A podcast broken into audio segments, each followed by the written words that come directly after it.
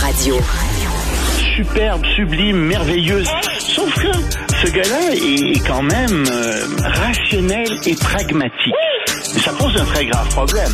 Je t'assure qu'il n'y a aucun politologue sérieux qui va te dire Un politologue, pas comme les autres. Loïc c'est pas le temps de faire ça. Eh oui, ben oui, c'est le temps de faire ça, Loïc. Euh, C'est le temps de faire ta C'est chronique. toujours le temps de faire ça. Ouais, exactement. Benoît. Euh, tu veux euh, aller évidemment à Gaza. Euh, les combats sont violents.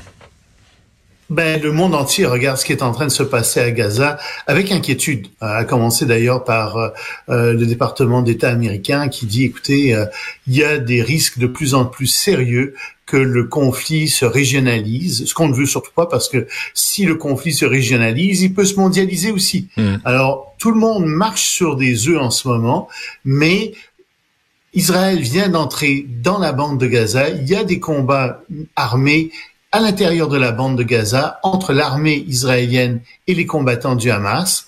Et donc, c'est des combats qui semblent extrêmement violents. On a vu qu'il y avait des bombardements aussi qui étaient des bombardements extrêmes. Mais ce qui inquiète beaucoup, c'est que l'intervention d'Israël, évidemment, a dépassé le stade de la guerre punitive. Ça va beaucoup plus loin que ça. Et que Netanyahou a dit, attendez, c'est notre deuxième guerre d'indépendance maintenant.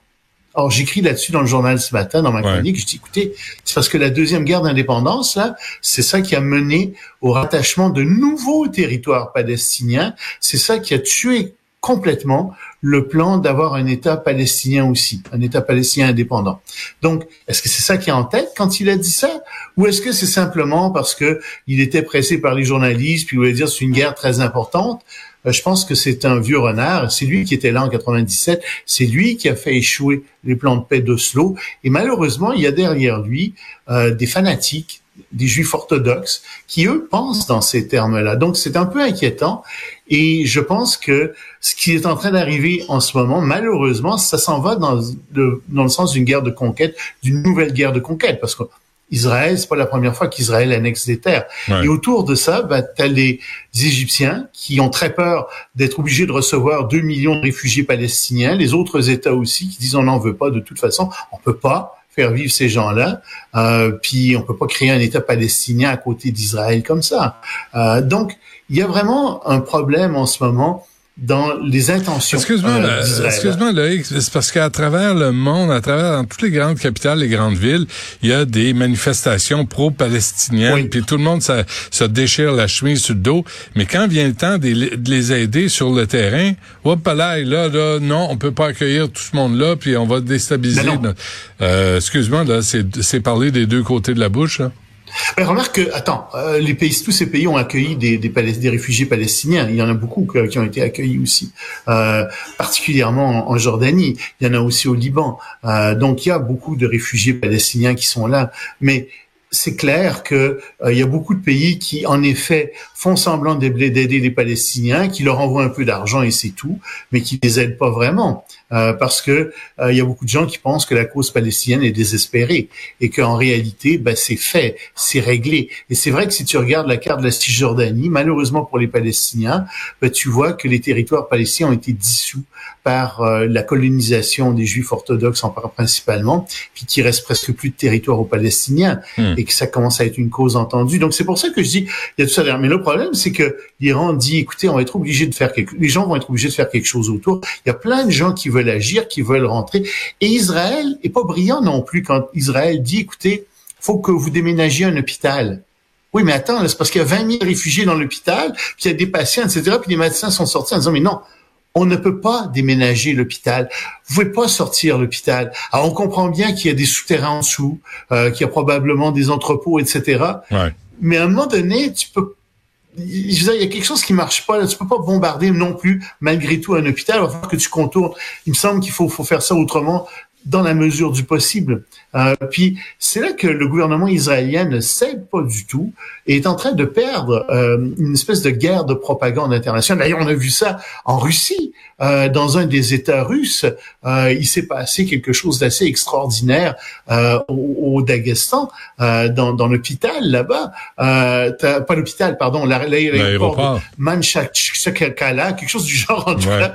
Euh, et euh, ce qui s'est produit, c'est que tu as eu une foule, une foule nombreuse de gens qui sont rentrés dans l'aéroport parce qu'ils avaient entendu dire ce qui était faux, que des réfugiés israéliens arrivaient là. Alors ils sont entrés avec des drapeaux palestiniens en scandant euh, des Allah est grand et puis euh, on ne veut pas des Israël, mort aux Juifs, etc.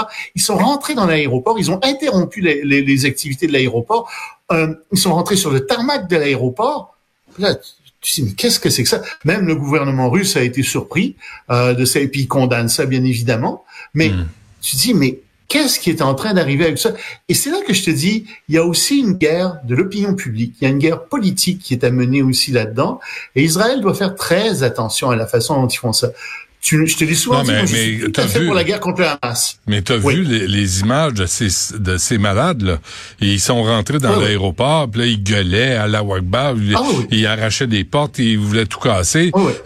Parce qu'il y a des Israéliens qui s'en viennent, qui s'en venaient en avion, qui, qui, allaient atterrir en avion, disaient Hey, vous avez pas autre chose à faire, vous travaillez pas, vous autres?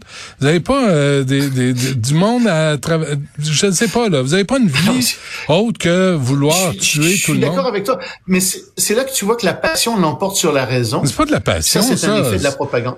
Non, mais ça, c'est des passions déchaînées. Ah, c'est une débilité profonde. C'est des passions. Ben non, écoute, là, quand tu détestes quelqu'un à ce point-là, où tu, tu, mm-hmm. tu dis, il débarque en avion et tu t'arrives en groupe pour vouloir les battre ou les tuer, il y a quelque chose qui va pas dans ta tête.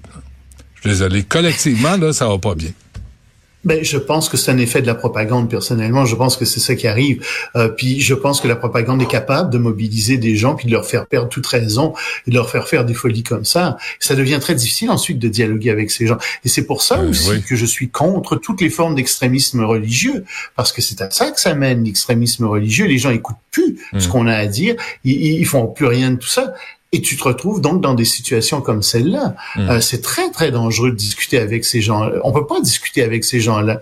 Et c'est pour ça qu'encore une fois que je pense que le Hamas doit être détruit. On peut pas discuter avec eux.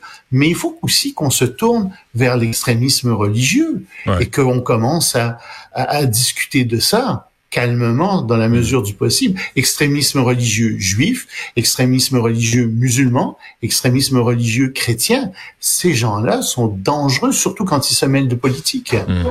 Euh, avant qu'on se quitte, là, c'est rendu que la Chine devient un lieu de rassemblement pour toutes les nations. C'est beau à voir, là. Oui, monsieur. Oui, monsieur. pour toutes les nations, grande conférence pour la défense internationale, la paix internationale en Chine. Il y a une trentaine de pays qui sont là. Les États-Unis sont là aussi mais ils ont vraiment envoyé une délégation de troisième rang. C'est pas le secrétaire à la défense qui a été là, parce que euh, les Russes ont envoyé leur ministre de la Défense, plusieurs pays. Non, ils n'ont pas non plus envoyé le sous-secrétaire à la Défense. Non, non, non, non pas du deuxième ordre. Ils ont envoyé la directrice du bureau du bureau Chine attaché au sous-secrétaire à la défense. Si on est descendu de trois crans, on a dit ok, on va y aller là parce que on vous aime bien quand même, puis on veut discuter avec vous, c'est important. Mais on considère pas vraiment que votre forum est un forum de discussion en ce moment. Puis on n'aime pas trop ce qui se passe. Mais bon, la Chine a fait des ouvertures. C'est ça qui est important. Elle a dit on condamne les États-Unis. Les Russes étaient tout contents d'être assis à côté des Chinois pour qui, qui, qui condamnaient les États-Unis, mais en même temps, les Chinois ont dit, écoutez, nous, on veut avoir un dialogue avec les États-Unis. On est prêt à coopérer davantage. Euh, puis on veut pas s'engager dans une spirale de violence. Euh, enfin, ils n'ont pas dit tout à fait comme ça, mais qui mènerait à une guerre avec les États-Unis. On veut garder les voies de communication ouvertes, les canaux de communication ouverts, et on veut coopérer davantage que ce qu'on faisait. Et ça, c'est le message important. Hmm. Puis c'est un message d'optimisme.